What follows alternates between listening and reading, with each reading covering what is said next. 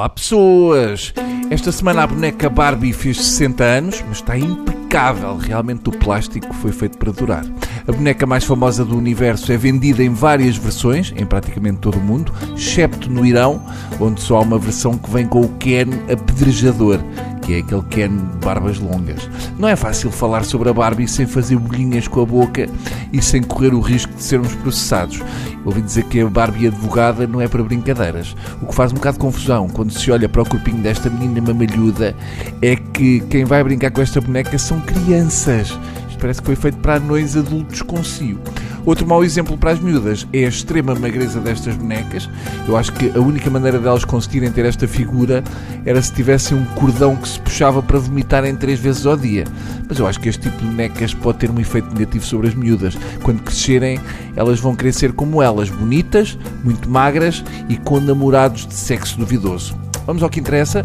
Um ano depois do assassinato, o sargento reformado Ronnie Lessa, de 48 anos, foi preso na manhã de segunda-feira acusado de ser responsável pelos disparos que mataram a vereadora Marielle Franco e o motorista Anderson Gomes.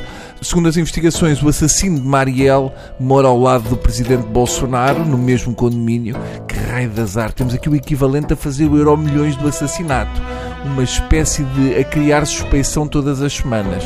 Olhando para o tamanho do Brasil, é preciso ter muito azar, não é? Estatisticamente, isto é como encontrar uma agulha na Amazónia. Só faltava Duarte Lima também ter lá casa. E era o tipo de condomínio onde uma pessoa vai a uma reunião de condóminos e pode não sair de lá com vida. Na volta ao condomínio chama-se Vila Militão. É um condomínio feito para que as pessoas que estão fora do condomínio se sintam mais seguras. Também foi preso o ex-polícia militar Elcio Vieira de Queiroz, por envolvimento no crime e, segundo os investigadores, o filho de Bolsonaro namorou a filha deste envolvido no assassinato da Marielle. Caramba, isto é, é como jogar ao Cluedo só com uma peça. Só falta o tipo que deu a facada no Bolsonaro ser o dono do talho onde há a mulher do presidente. Ao mesmo tempo, ficámos a saber que os dois apartamentos do Bolsonaro custaram um quarto do valor mínimo dos apartamentos no condomínio.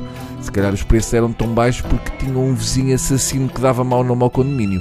Bolsonaro diz que na altura nem sabia quem era Marielle e provavelmente não quis perguntar porque teve medo que fosse o nome de uma posição sexual. Sabe-se agora também que o ex-sargento da polícia acusado de matar Marielle tem mansão e um iate num condomínio de luxo em Angra dos Reis. Afinal, parece que o nível de vida no Brasil pós-Dilma não podia estar assim tão mau se um reformado da polícia consegue ter o nível de vida do Mick Jagger. A coisa está esquisita para o Bolsonaro e não vejo grande saída, a não ser que a polícia descubra que a arma utilizada no crime foi comprada numa loja que ficava numa vila onde morou o trisavô do Lula há 120 anos e, nesse caso, o ex-presidente do Brasil leva com mais de 30 anos de prisão. Até amanhã.